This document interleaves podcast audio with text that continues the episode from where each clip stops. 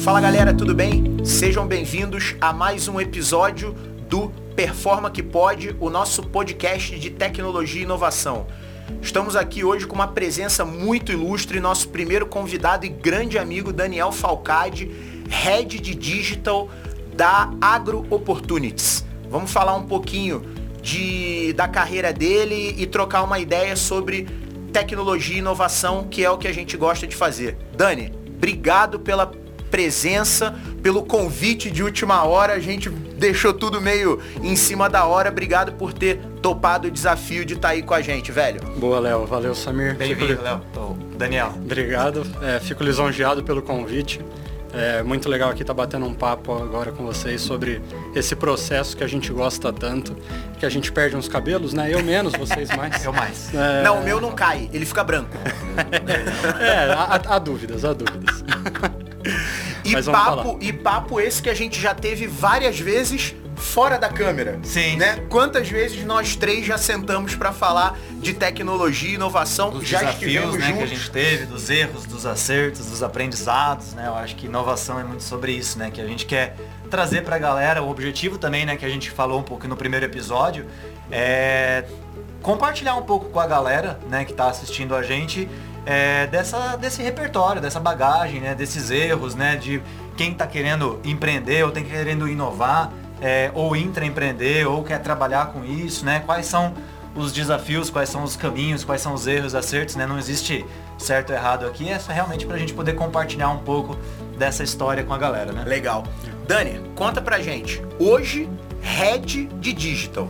Mas não nasceu Head de Digital, né? Não, Como é que não. começou isso aí? É muito pelo contrário.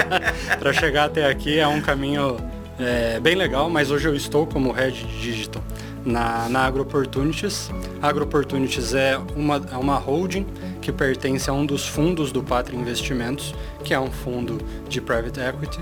E Legal. o nosso objetivo é transformar o varejo e a distribuição de produtos agropecuários Brasil afora. Nossa primeira investida é uma empresa nova, a Agro Opportunities, mas nossa primeira investida é a AgroLine, que é uma empresa com mais Legal. de 25 anos de mercado no centro-oeste brasileiro, que tem uma marca super forte e muito presente lá. Então, muitos clientes pecuaristas. Então, essa nós, nós temos a honra de ter a AgroLine conosco e agora estamos expandindo aí Brasil afora.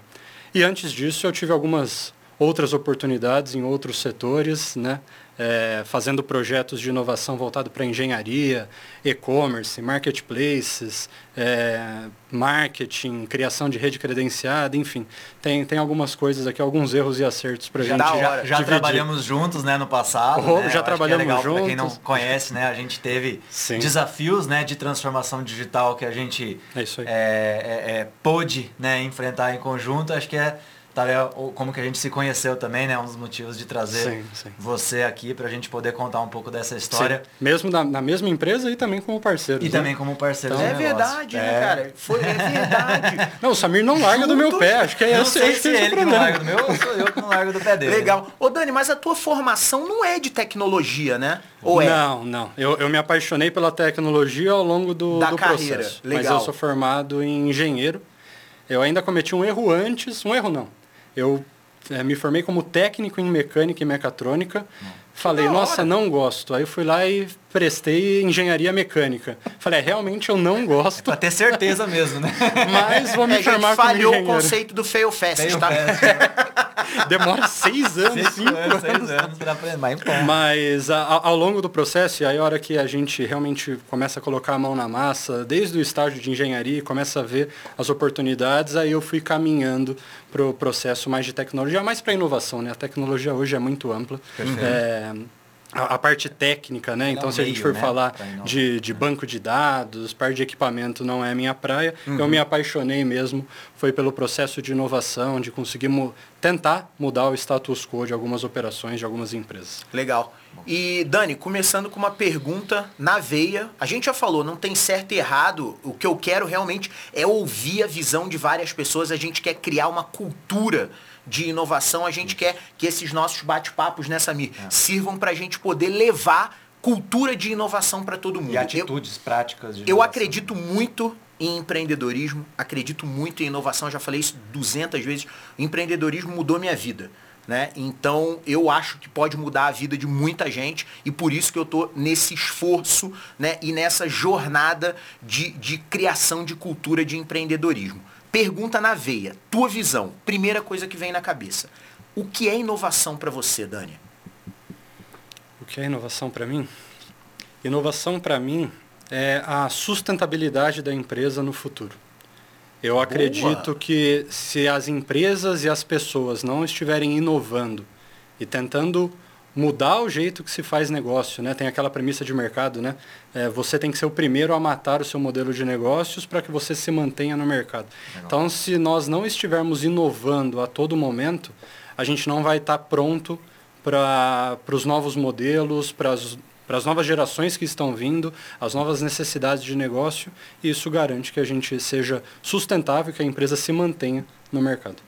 Puta, excelente. Pô, então era excelente. isso, né, pessoal? É, era Passei? isso, beleza. Pessoal, muito obrigado. Porque depois lacrou. lacrou.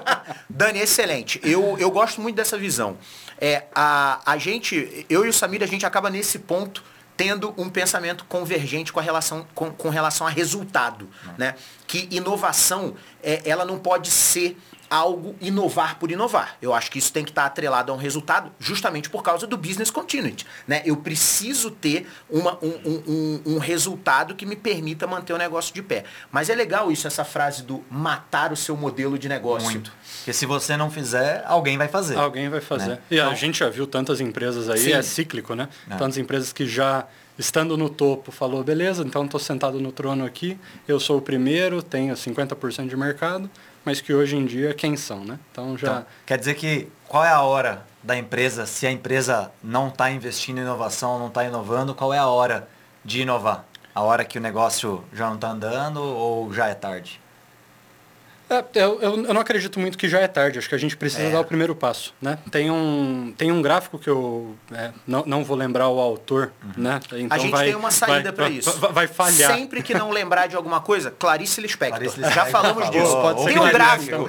tem um gráfico. Ah, é gráfico, é melhor a gente botar no Peter é, Drucker. Ela não faz muito tem um gráfico da Clarice Lispector. Né? não ia pegar. Ah, aí, aí vamos falar que a gente está direcionando para a pessoa errada. Né? Então eu não sei a fonte, mas é que mostra a jornada do empreendedorismo e da inovação.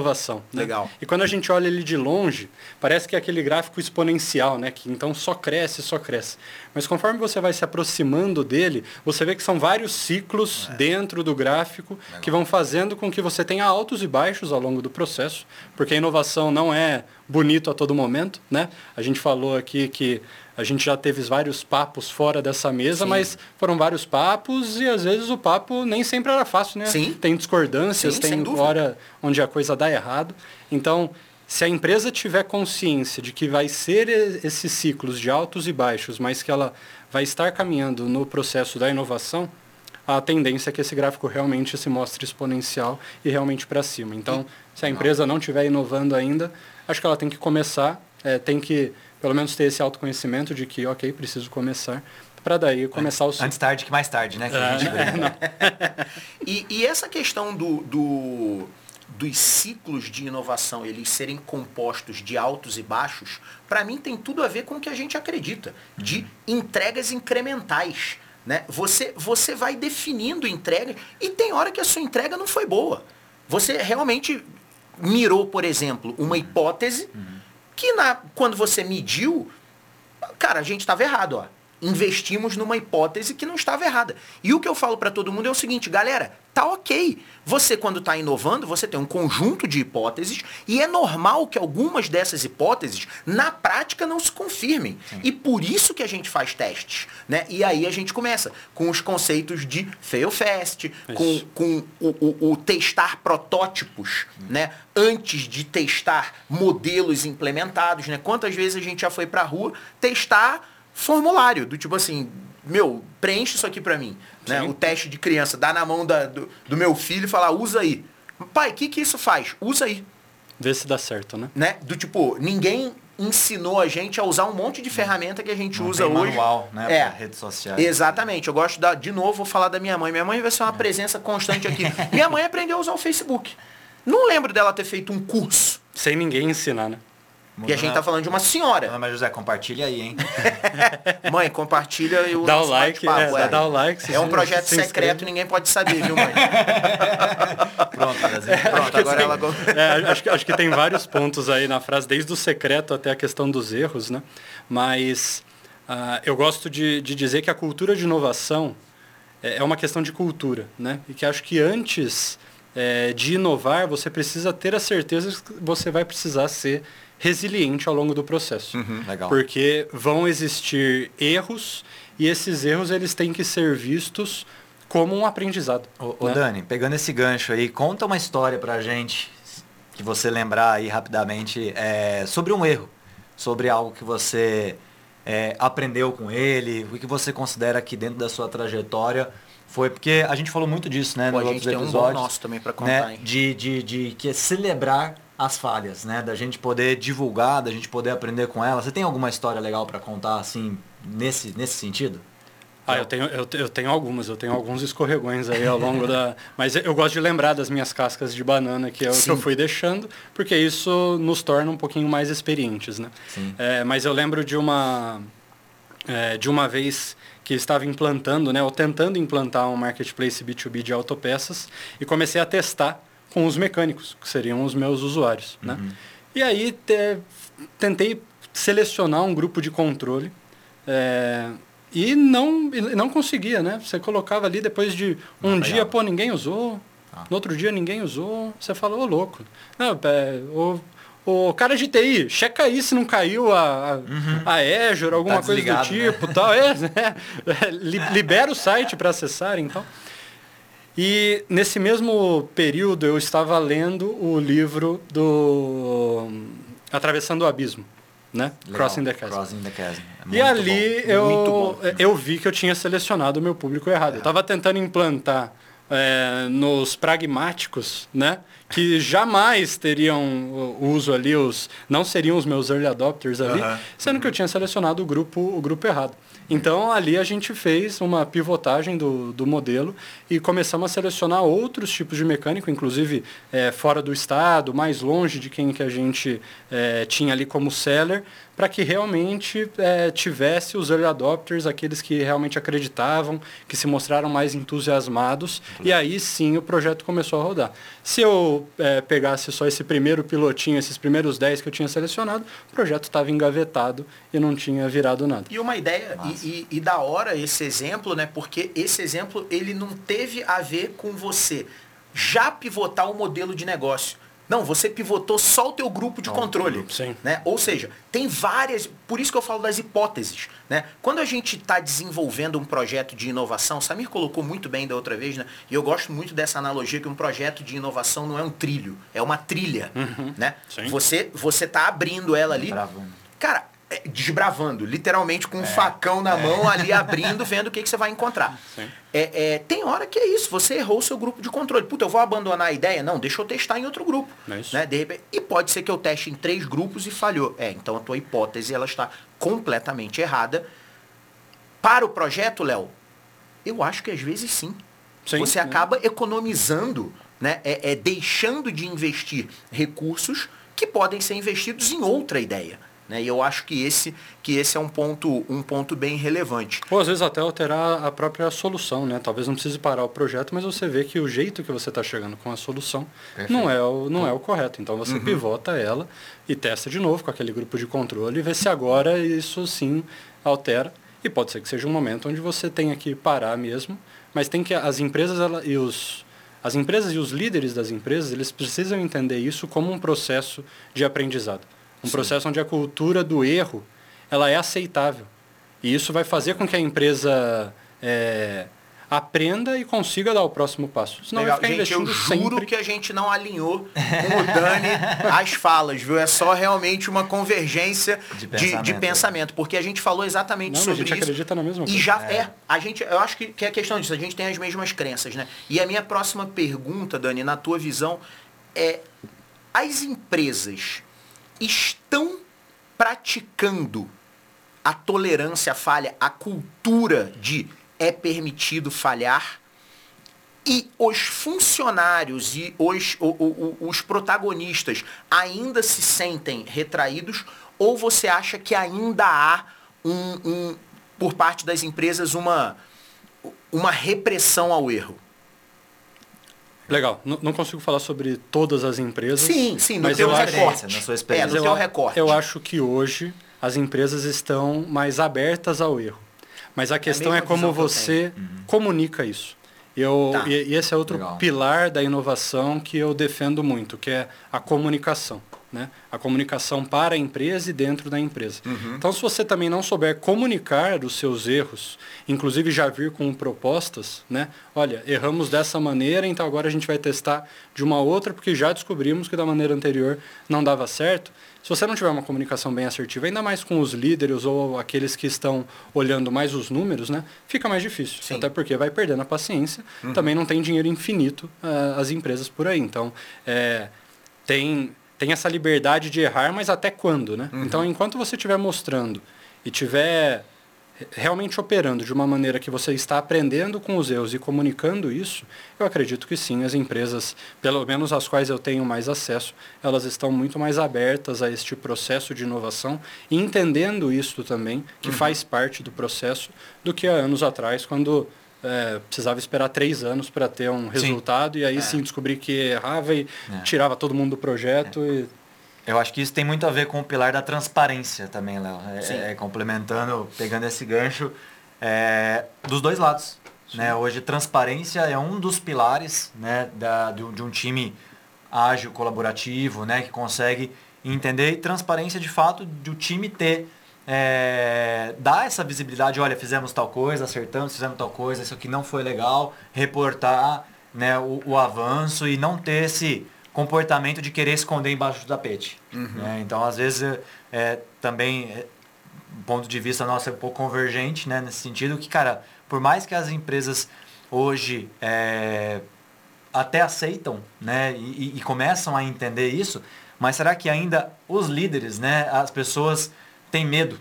Né? Mesmo não, não tendo isso, né, será que, puxa, teve um erro aqui, eu vou colocar isso embaixo do tapete? Não, a gente precisa pregar essa cultura da transparência, né, da gente poder, de fato, comunicar e compartilhar com a própria equipe, todo mundo que obviamente tem necessidade de ter né, aquela visão do andamento do projeto, da gente ser transparente, porque, de novo, não- ninguém tem todas as respostas, né? Ninguém, é, é, principalmente no projeto de inovação, que ninguém fez antes. Né? Lembrando Sim. a definição de inovação, que é algo realmente novo, né, em prol de um resultado.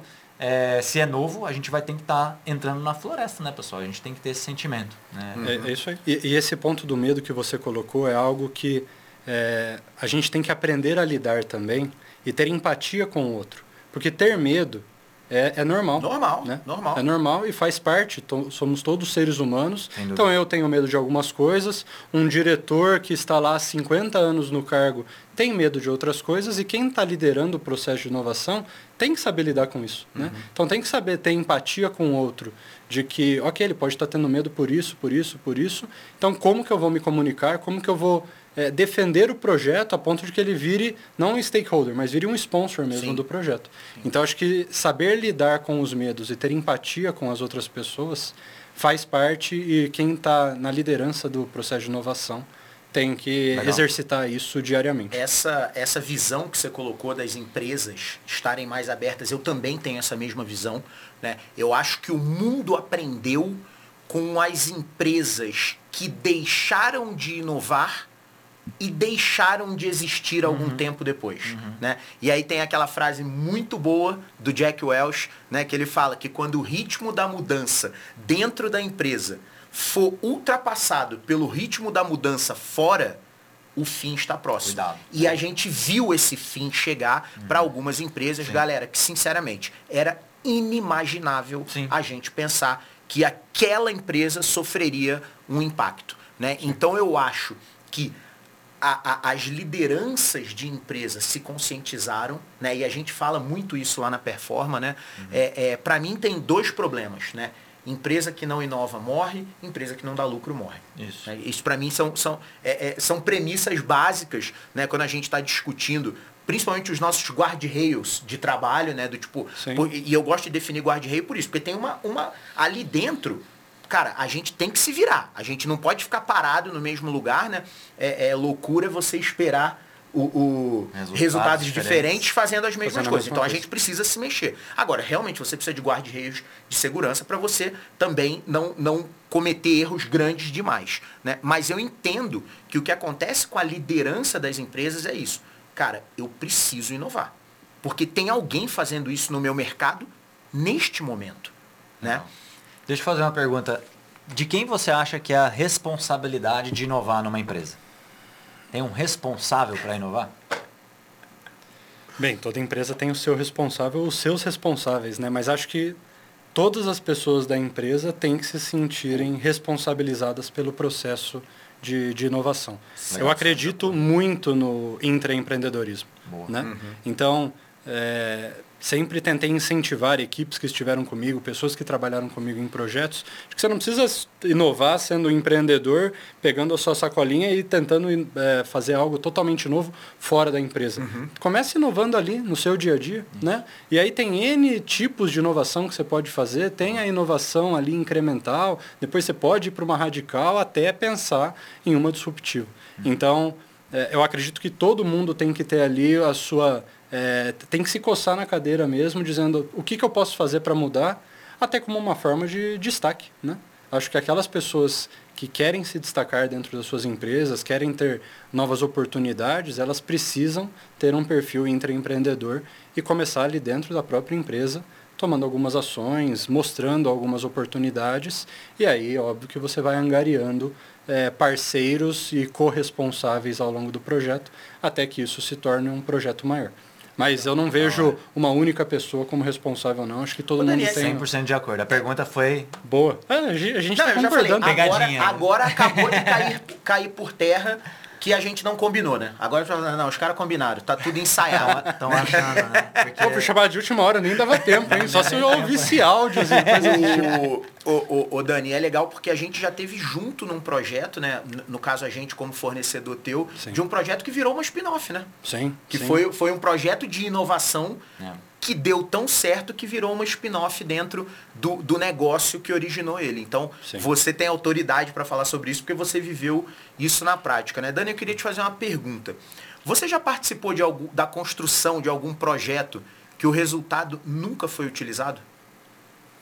Que o resultado nunca é. foi utilizado? Ah, já. Já sim.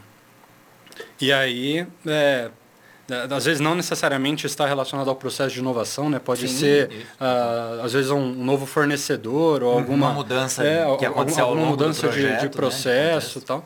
Mas, sim, já, já utilizei e não tem coisa mais frustrante do que isso. Né? E como é que você de... lidou com isso? Ou como é que a empresa lidou, encarou né, essa situação? É, é, acho que vai depender muito de cada situação, né? As empresas, às vezes, elas têm tantos projetos, isso às vezes é, pode ser um problema, né? De que a, as energias estão espalhadas em tantas frentes Sim. que, é, às vezes, pequenas ações que às vezes poderiam ter um, um resultado muito significativo, naquele momento não dão certo e engavetam aquilo é, para... É, e às vezes deixa para depois, né? Mas, é, só fazendo um parênteses em relação a essa essa questão de que às vezes não, não dá certo naquele momento. Uhum. Eu lembro de uma situação onde eu estava apresentando uma, uma ideia de um novo, de um novo modelo de negócios uhum. para um C-Level. É, e tive ali meu, meu pitch ali de, de 10 minutos, né? Normalmente é assim que se começa uma, uma nova ideia para né? tentar um avançar. Longo, hein, meu? É, então, é, eu tive. é, a gente estava tomando um café, então você vai. Cê, foi gourmet mesmo. É, foi. E eu lembro dele me falando que, não, mas isso daí que você está me apresentando vai matar o nosso negócio. Uhum. E aí eu virei para ele e falei, exatamente é exatamente essa ideia. Exatamente isso que eu estou apresentando. A gente só precisa ver se somos nós mesmos ou se é quem é vamos matar ou é. se vai ser outra, outra empresa. E, e na época, é, e, esse, e tá aí uma das bananas que, que eu escorreguei lá atrás, na época eu, eu fui confrontando uhum. nesse sentido de que não é isso, a gente tem que matar nosso negócio, que eu não tive a empatia com o outro lado Sim. de estar tá conversando com alguém que tinha toda uma outra responsabilidade perante a empresa. Né? Claro. É, e aí, naquele momento, eu acabei perdendo o sponsor que eu precisava para aquele projeto e o projeto foi engavetado. engavetado. E aquilo, é, então a gente está falando aqui um pouquinho de frustrações ao longo do, deste processo, é como você lida com as frustrações, né? Sim. Então eu tive que lidar aquilo ali como uma forma de aprendizado, de forma que eu apresentasse aquilo de uma outra maneira, né? Sim. Ou que a hora que você apresentar um outro projeto, entendesse um pouquinho mais o que a outra pessoa precisava uhum. ouvir, né, o que faria sentido para ela naquele momento, uhum. para que ela sim fosse comprando a ideia, não chegar já com é, o, o, saco inteiro de, de, de, solução, a pessoa às vezes não está nem preparada para receber isso.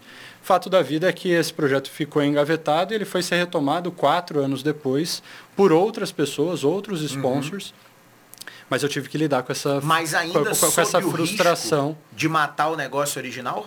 Ainda sob o risco, mas aí o sponsor era um pouquinho mais pesado que tá. ou, ou, faz ou, ou faz. Ou, ou faz. faz. Uhum. Então, tá. é, o, o, negócio precisou. A gente poderia ter aprendido muito mais tendo feito três anos antes, né? Uhum. A gente já teria alguns aprendizados. Mas o, o lidar com a frustração e usar a frustração para para você aprender e ir mais forte na próxima, acho que esse é o recado que a gente Legal. precisa deixar aí com quem quer liderar nessa, esse de, nesse processo. de estar tá envolvido em falha, tem uma nossa maravilhosa, né? Do tipo, é, é talvez tenha sido uh, o maior ciclo de aprendizado que a gente viveu lá na Performa, né?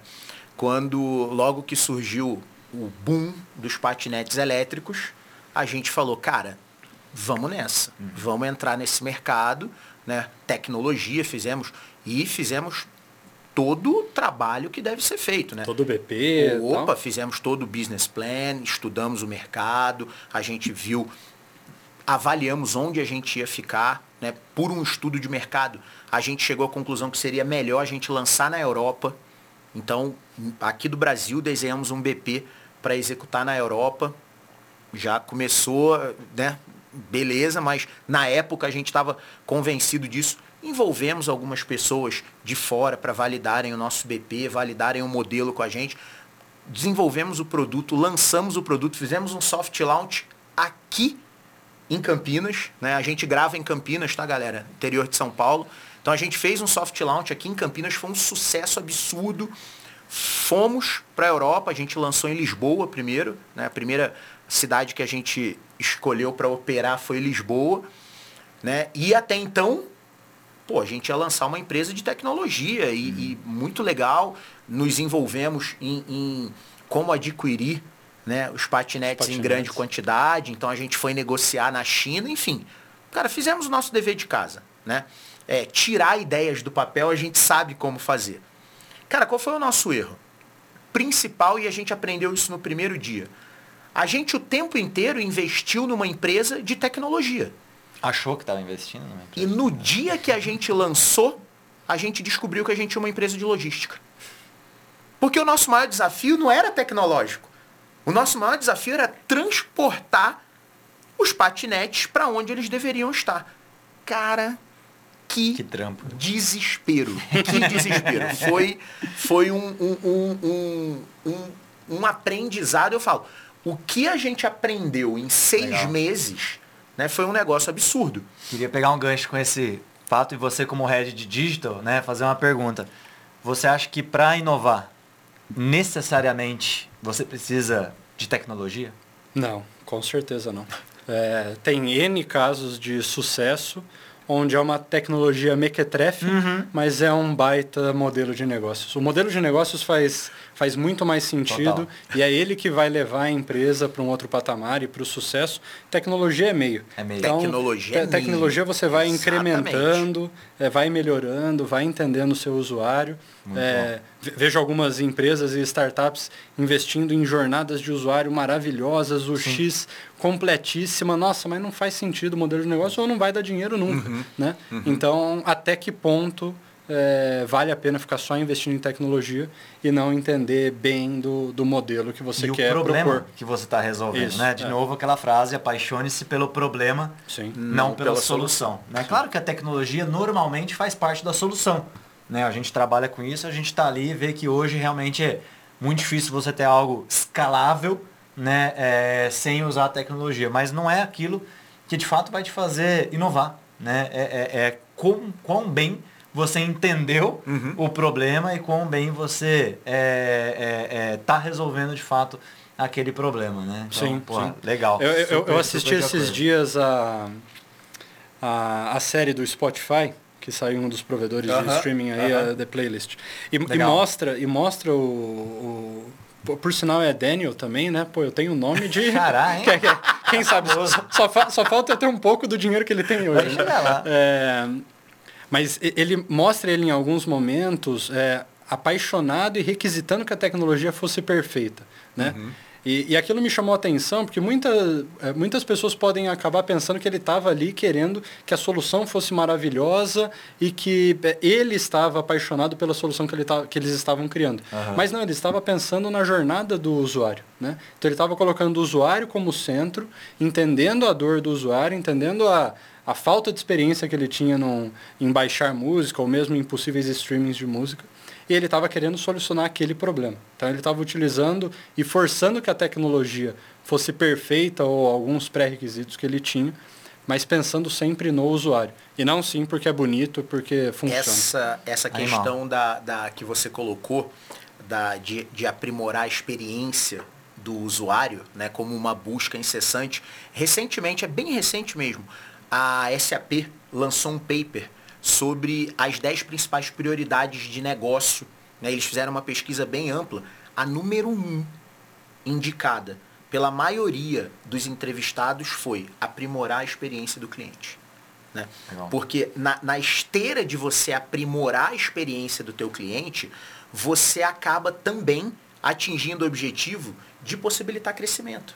Né? E aí a gente está falando do crescimento de receita, participação no mercado, é, é, é, é, horas faturáveis, no nosso caso, né? Do, que trabalha com serviço. Sim. Então, é, é, eu vejo hoje a questão de você aprimorar a experiência realmente como um dos principais desafios do, dos próximos anos. Né?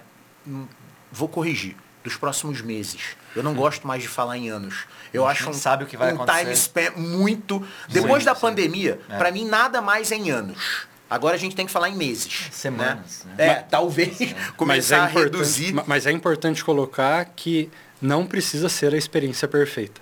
Não. O perfeito ele vai ser inimigo é. do, do, bom neste caso. Então que você vá Até porque... incrementando e melhorando a experiência tempo após tempo, conforme você for tendo feedback desse Ô, usuário. Dani, o conceito de perfeito, eu não, eu não consigo entender ele muito bem, porque parte do pressuposto que você não tem mais nada a melhorar.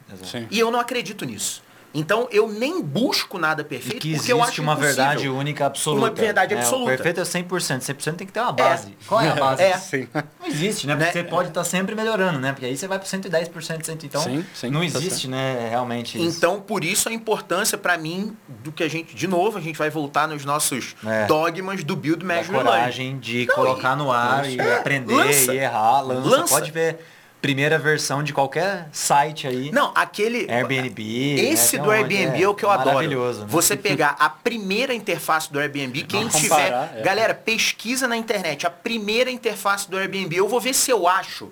E eu coloco o link na, na, na é, descrição era... pra galera consultar. É maravilhoso. Eu ia falar, parece que foi seu sobrinho que fez, mas não pode falar isso. Né? Brincadeira, hein, Fernandinho? Porque pode ter sido Fernandinho, é. né? o, o, mas é, é lança. Sim. Vê o que está acontecendo. Será que alguém vai passar o cartão de crédito ali? Se alguém passar, opa, peraí, tem alguma Isso. coisa aí. Exato. Aí a gente começa a trabalhar em melhorar a experiência e o trabalho de melhorar a experiência acontece direto. Né? Aliás, acho até bacana é, a gente buscar um dia alguém de especificamente de UX para estar tá nessa mesa aqui com a Sem gente. Dúvida. Né? Sem dúvida. Porque é uma. Já viu aquela, aquela é, é, uma estatística que fala que 65% das crianças que estão na escola hoje vão trabalhar em profissões que ainda não foram inventadas. Ainda não foram, não inventadas. foram inventadas. Cara, UX era uma profissão que quando a gente aqui estava na escola, não existia. não existia. Ou se existia, não tinha esse nome. Eu acho que não existia. Não existia. Na boa. Ah. Ninguém falava em, ah, eu sou head de UX da sei lá, qualquer empresa antiga Sim. aí. Até né? porque jogava muito para as agências né, de criação, é, tal, essa, o, essa responsabilidade. O marketing era é, diferente. É, né? O marketing era diferente. E, e, eu acho que esse ponto, Léo, de por que começar pelas pessoas, né? Por que, que eles colocaram que é a prioridade número um? quando a gente fala dos pilares da inovação, né, que é pessoas, negócios né, e, e, e tecnologia, que é o como, é, a gente também acredita muito nisso, né, que Uhum. começar pelas pessoas. Né, porque se você tem uma solução, o como super praticável, né, que na sua cabeça para a empresa, para o business, nossa, traz dinheiro. Mas se ninguém quiser usar, aquilo não adianta nada. Uhum. Né? Sim. Então você primeiro tem que entender a necessidade. Existe uma ordem nisso, não é só três você começa em qualquer um. Não. Realmente essa, essa é a crença, né? Quando a gente trabalha com design, inclusive centrado no ser humano, Sim. é começar pelas pessoas Sim. para entender o que resolve aquela dor. Depois a gente vai ver como monetizar aquilo. Né? Depois a gente vai encontrar formas, né? Porque se tiver gente, se tiver pessoas utilizando, essa foi inclusive a tese de várias né, das empresas que a gente vê que hoje se, tornaram unicórnios. Você acha que eles sabiam exatamente como ia funcionar, Uhum. como eles iam monetizar, qual era o business plan, o modelo de negócio? Muitas delas não, muitas foram pivotando. Mas começaram pelas pessoas, entendendo se estou gerando algo de valor A grande- cliente, estou agregando Falando- A, valor. a- a- a Falando grande diferença foi ter a pessoa no centro. Né? Isso. É. Em, vez, em vez da indústria Não, ou das vez da empresas empresa querendo centro, empurrar, né? empurrar o que fizesse É interesse, centro, é o cliente no centro, que, que, o que, que ele precisa ali, para aí sim eu desenvolver as soluções que ele Legal. realmente precisa. Falando especificamente de unicórnios, essa ficou uma, uma, uma dúvida legal. Galera, se alguém souber, comenta aí. Alguém lembra de algum unicórnio que não teve nenhum pivô no modelo de negócio? Que do jeito que nasceu Vixe. é até hoje, até virar um unicórnio? Eu sinceramente não sei. Não estou dizendo que não existe, É. mas eu não, não me recordo de nenhum. Então, se alguém tiver essa informação, Boa, coloca coloca aí pra gente, pra gente dar uma pesquisada, porque é algo que realmente é, é, eu vejo essa questão de você ajustar o modelo de negócio como algo natural da evolução de qualquer negócio. É necessário, se tiver algum, inclusive, tem que fazer um paper sobre, porque aí muda todo o que a gente está falando aqui, né? Então, Não, talvez seja a exceção confirma a regra. Boa. Boa. Mas é, nessa questão das pessoas, né, também acredito muito que as pessoas são o pilar principal do processo de inovação. E aí não só na questão é, do- dos clientes, dos usuários, né? Eles ali com certeza é, têm que ter papel fundamental no processo de inovação. Você precisa entender o seu usuário, o seu possível cliente. Mas volto e aí falo aqui principalmente para os intraempreendedores que estão em empresa, né? Legal. você precisa trabalhar com as pessoas internas. Né? E aí volta a questão de, de comunicação, de conseguir eh, ter ali importantes stakeholders, encontrar sponsors dentro do seu, para o seu projeto, porque essas pessoas precisam te abraçar ali nesse Aham. processo para que você tenha força e consiga errar, aprender e seguir o, e Ter seguir o ciclo. promotores, né, também Sim, daquilo. sim, sim. se- né, o outro caso é que se você estiver descrentes, né, ou detratores, né, vai ser muito mais Ah, difícil. acho- né? fica, fica mais difícil de você conseguir inovar e mostrar resultado.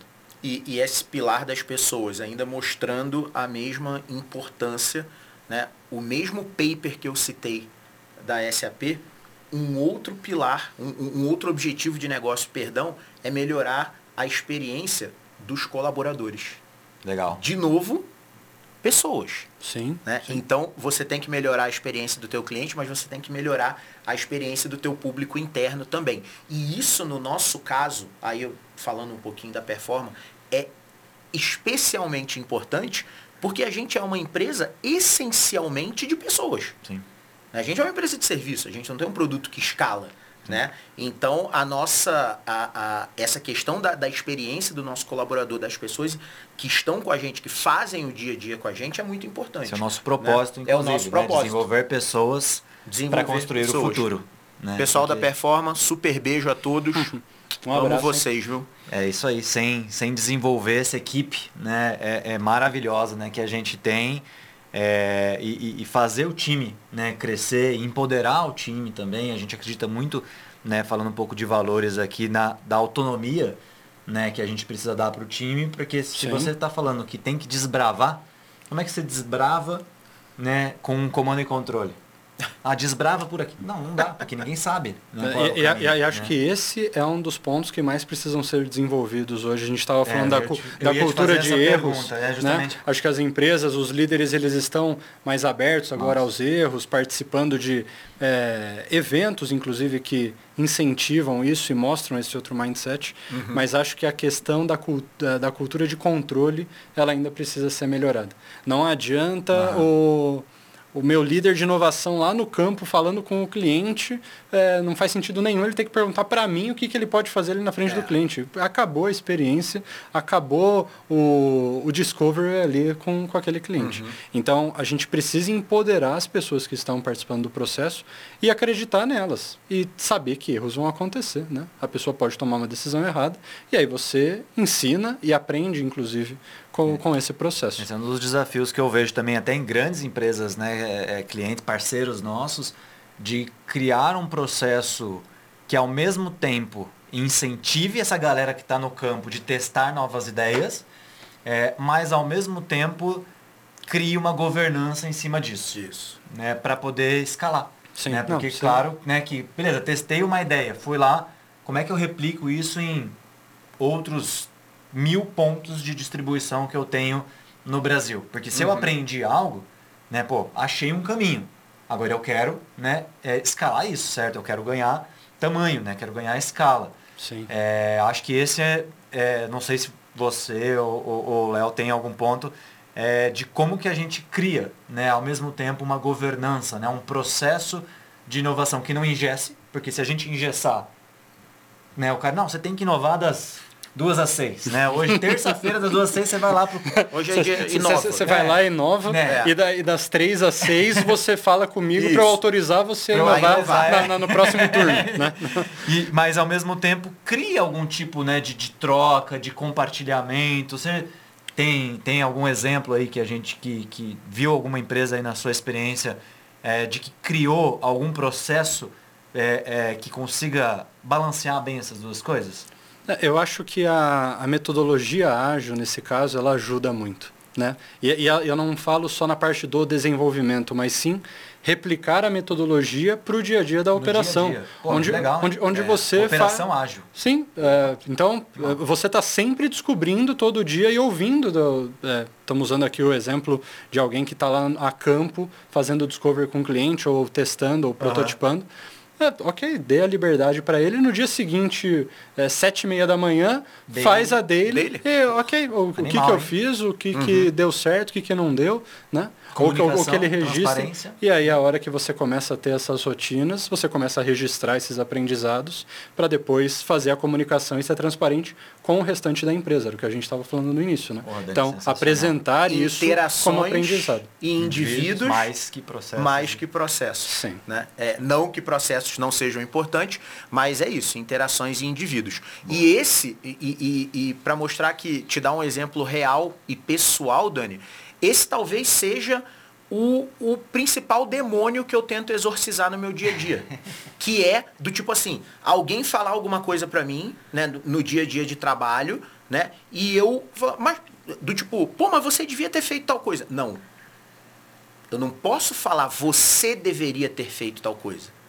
O meu papel como líder, e eu tenho me policiado e ouvido muito feedback da, da galera que trabalha comigo, é perguntar. Isso. Por que você não fez tal coisa? Porque isso vira um convite, realmente a pessoa pode pegar e falar assim, puta, Léo, realmente eu não tinha pensado nisso. Boa. Isso. Ou não fiz isso por isso, por, por isso, por isso. isso. isso. Quando você fala por que você é você deveria ter feito isso, isso, isso. Você já está julgando. Você matou, falando. Partindo do princípio, do princípio que você estava certo. A pessoa, você a matou, pessoa já vai se defender, é. em vez de você dar abertura para ela de, inclusive, Exatamente. te mostrar um então, outro ponto de vista. eu estou te dando um exemplo real da é. questão da autonomia como responsabilidade. Com responsabilidade. Eu, talvez esse hoje, seja o meu principal demônio a ser exorcizado como líder da performance, que é, muitas vezes, algo que eu, eu falo, cara, mas devia ter feito assim. Eu penso, mas falo, cara, deixa eu perguntar por quê. E se eu me descuido, eu falo, você deveria ter feito tal coisa. E fico muito feliz quando as pessoas falam, não, não deveria. Porque aí eu começo a ouvir pontos de vistas sim, divergentes sim. e isso, no final das contas, contribui para o crescimento de todo mundo. Né? É, é, eu já falei, eu me afasto completamente de qualquer viés professoral, não tenho problema de, de, de, de, assumir minhas falhas, eu como todo ser humano, eu falho e falho pra caramba. E o pior é que tem vezes que a gente está errando e a gente não percebe que a gente está errando. Precisa então é muito legal é. quando alguém chega e fala assim, bicho, não, mano, Não é Sim, assim. sim. Né? Então, é, é, essa questão do ágil, do mindset ágil, realmente é muito importante. Né? Do tipo assim, cara, em vez da gente ficar fazendo microgerenciamento, Isso. faz teu trabalho. E a gente faz uma reunião de 15 minutos, né? o que eu fiz ontem, o que eu vou fazer hoje e se eu tenho algum impedimento.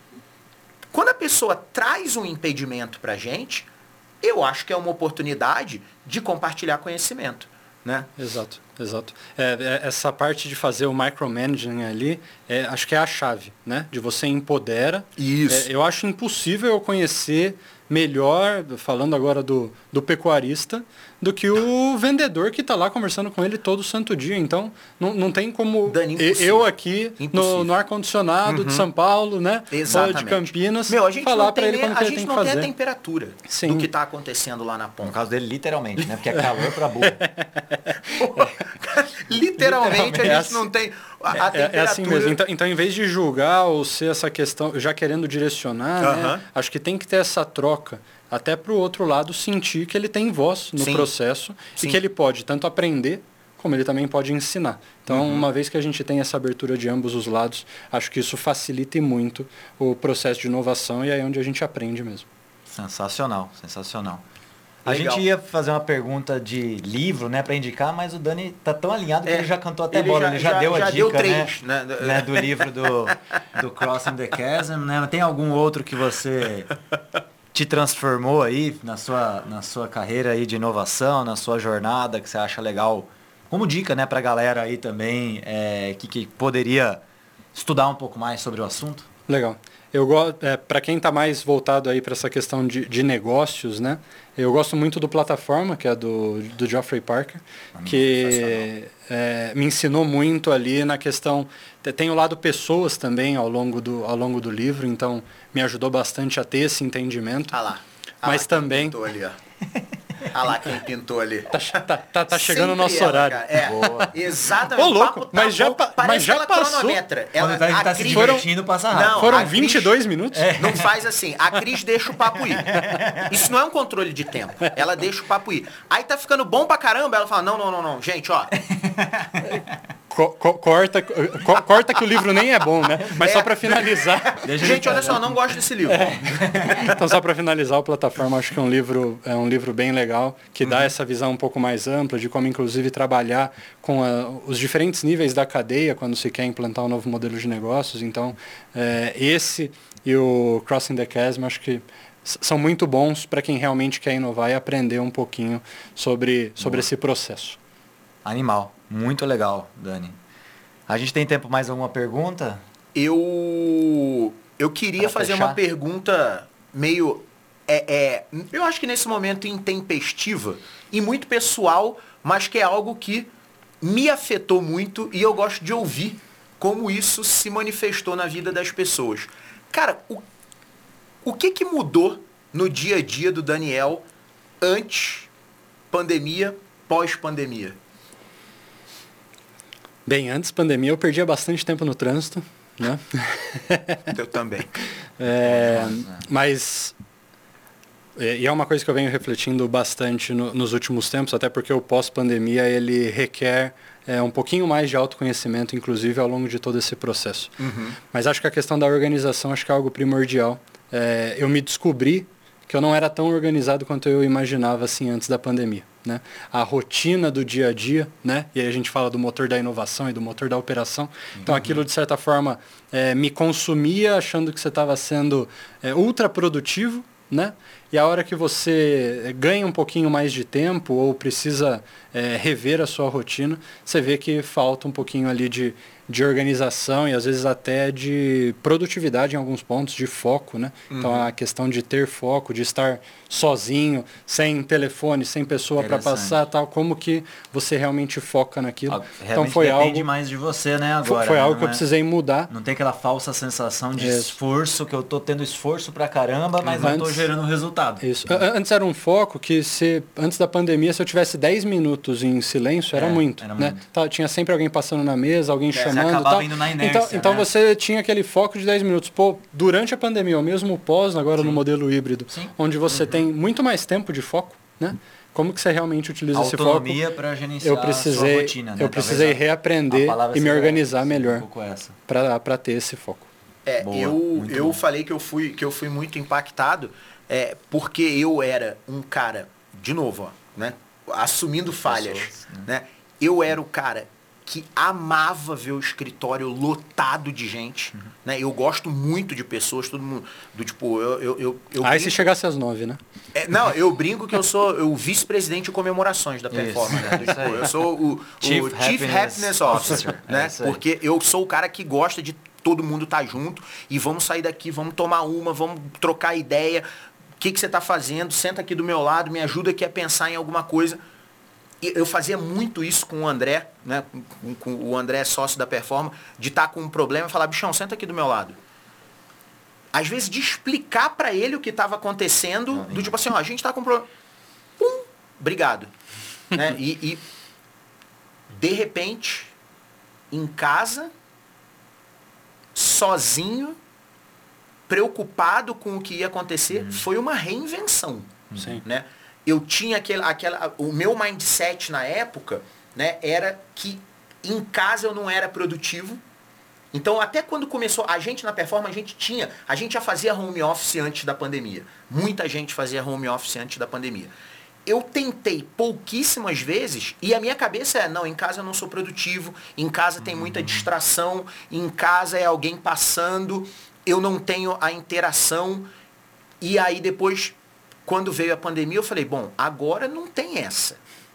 Né? Eu estou em casa, e mais, eu preciso ser mais produtivo do que eu era antes, porque agora a gente tem uma situação nova. Um mundo novo para a gente poder se adequar. Né? E foi um processo de realmente, não foi nem desconstrução, foi reconstrução, É, a gente, de um novo como profissional. Todo, todo, todo toda empresa tivemos que também se reinventar e Sim, inovar. sim. Né? De novo, fazer diferente. Se a gente tentar Aprender de continuar hoje né, a fazer, a, a, a- desenvolver soluções da jeito. forma que a gente fazia, eu era a primeira pessoa que se me perguntasse, pô, Samir, dá para fazer sessão de workshop de cocriação remoto? Opa! É que, pô, a gente forra a parede, né, de post-it, não sei o que. Claro era que não, óbvio isso que não. Há muitos anos, né? A gente fez isso muito tempo antes da pandemia junto, né, inclusive. É, e eu falava que não. Não, né? e- Agora, não era um março- óbvio. que era não. óbvio, não, que pergunta, não tem essa realidade. Ah, a gente tá aqui há praticamente é, dois, anos e meio, quase três. fazendo remoto. Hoje com o Brasil e o mundo, né? É. A gente acabou de entregar uma solução com a galera da Nigéria. Né? Então, É. onde tinha parte do time em Londres, parte em Dubai, parte na Nigéria, parte no Brasil. E a gente desenvolveu um produto é, de inovação, de De distribuição ponta a ponta, de né? produtos farmacêuticos Porque- de ponta a ponta, desde o design, É. entrevista, é, entrevista do- do- dos clientes da plataforma, prototipação, teste de prototipação, desenvolvimento de software e entrega. Tudo 100% online. Então a gente realmente teve que se reinventar. É, e né, pra- talvez- pra- até para a forma de inovar, né? Como que a gente inovava no passado e hoje a gente tem outras formas, né? Então a gente inovou a forma de inovar. Vamos É, fazer foi, assim. foi exatamente isso. A gente inovou o nosso processo de inovação. Mas Aprendemos precisou, muito. mas precisou de, de alguns aprendizados do motivador. mercado, Né? Para todo mundo reaprender, né? Então Exato. talvez Sozinhos, é, se, se, se isso, quisesse fazer isso antes da pandemia, talvez os Verdade. clientes, os usuários também não Uhum. estariam Não estariam tão prontos. dispostos e prontos para fazer isso. E esse é outro ponto da inovação, né? Já que a gente está fechando, de você tem que entender do seu mercado e saber a hora certa também de lançar o seu, o seu produto, a sua solução, porque você tem que, em alguns momentos, você tem que ir educando, né? Uhum. Às vezes não adianta eu chegar com a solução pronta, um super app, Sim. sendo que ele ainda não tem nenhum smartphone, né? Então, Exato. eu preciso ir step by step, Muito legal. é, educando o mercado para onde a empresa ou a solução precisa chegar. Boa. Fechou? Legal. Gente, que papo, hein? Nossa, animal. Foi legal. Poderíamos ficar aqui mais umas duas horas. Eu já falei, a gente precisa que- mudar o formato, não vai esse formato curto, apesar de eu reconhecer que o formato curto é importante, porque a ideia é você Pílulas, né? De... é ouvir, É. depois a gente faz até fazer alguns cortes para divulgar. O assunto é muito rico, muito bom e a gente viveu muita coisa junto. Muito. Então, é, se a gente começar a resgatar as nossas experiências, eu acho que a gente tem Vamos- bastante vamos coisa para Opa, compartilhar. vamos. é, o legal com o Dani é isso, a gente faz mais vezes, Opa, né? Ou, contem- ou a gente comigo. filma a gente no topado- bar. Ah, É, boa, viu com a gosto, gente no bar, gosto, que eu- gosto também, gosto também. Obrigado aí por ter Imagina. topado, Dani, o convite, passado esse tempo. Cara, fluiu muito legal aí com a gente. Compartilhado um pouco com a galera aí também das suas Legal. experiências, dos erros, dos acertos, né? Dos aprendizados. Legal. Obrigado mesmo por estar aqui com a gente. Tá? Valeu, Legal. obrigado Léo, obrigado Samir. Foi um prazer estar aqui, poder falar desse assunto que, que a gente gosta muito e que a gente está sempre aprendendo. Então, Exato. ah, agradeço o convite aí, foi bem bacana. Vamos fazer mais vezes. Bora. Dani, obrigado, irmão. Tamo Valeu. junto, velho. Valeu, pessoal. Muito obrigado por vocês estarem com a gente. Galera, não esquece, aquilo de sempre lá é curtir, compartilhar, divulgar, fazer pergunta. Lembrem do Ask Me Anything. Isso. Manda as perguntas pra gente. Quem que vocês Ah, gostariam de ver aqui também? Pode ser pergunta pro Daniel também, porque a gente vai atrás dele pra conseguir Boa. as Pode, respostas. não, co- conheço vários Daniels para responder.